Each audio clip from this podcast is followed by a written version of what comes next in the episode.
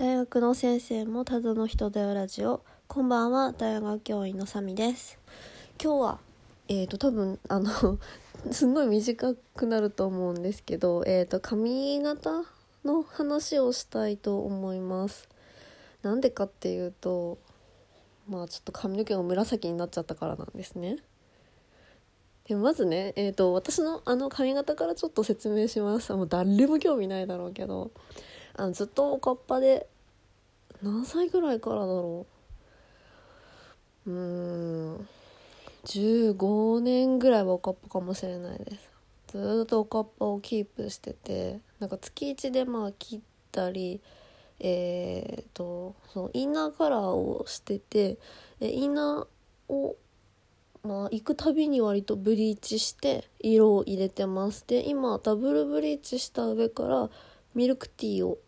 ミルクティー色を入れててで表面の髪はアッシュ系の茶色まあって言っても黒いんですけど結構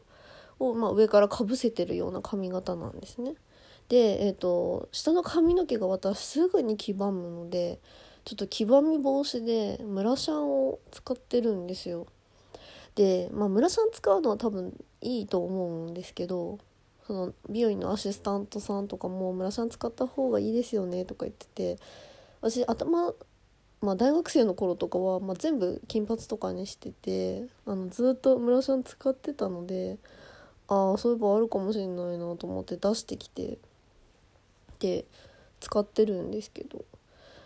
まあえっ、ー、とちょっと前からお聞きの方はご存知かもしれないんですけど私は人生の楽しみが長風呂しかないんですね。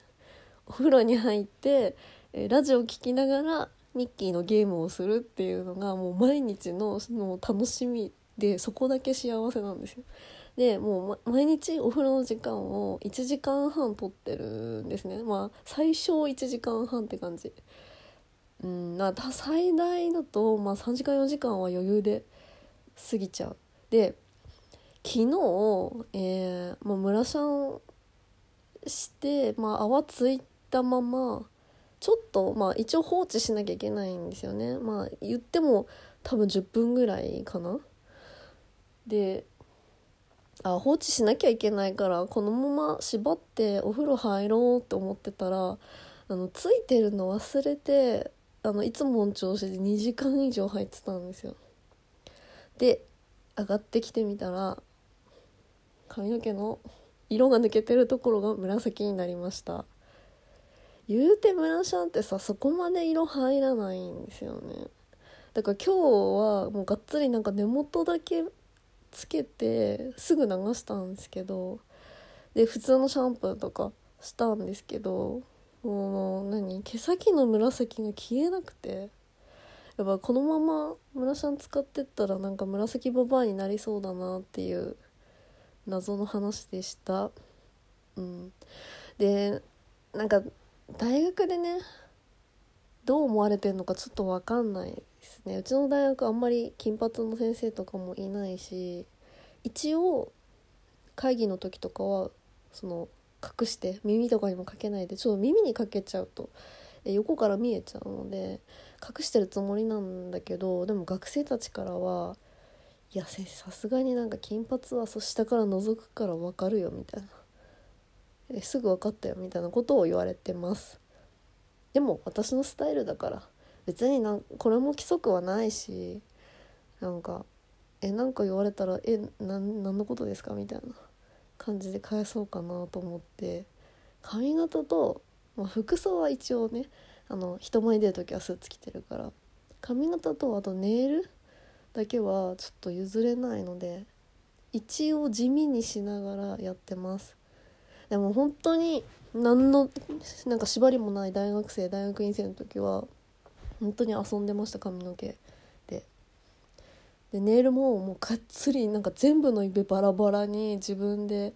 あのなんていうのデザインしてこれにしてくださいって持ち込みして、まあ、ネイルやってもらってたんですよ。いやその時が一番楽しかったなと思って。なんか仕事しててもそれやりたいなら結局服飾系とかなんかあんまり縛りがないところに行かなきゃいけないんですよね。で大学の先生だって縛りはないのは一緒だけどやっぱりあの人前に出る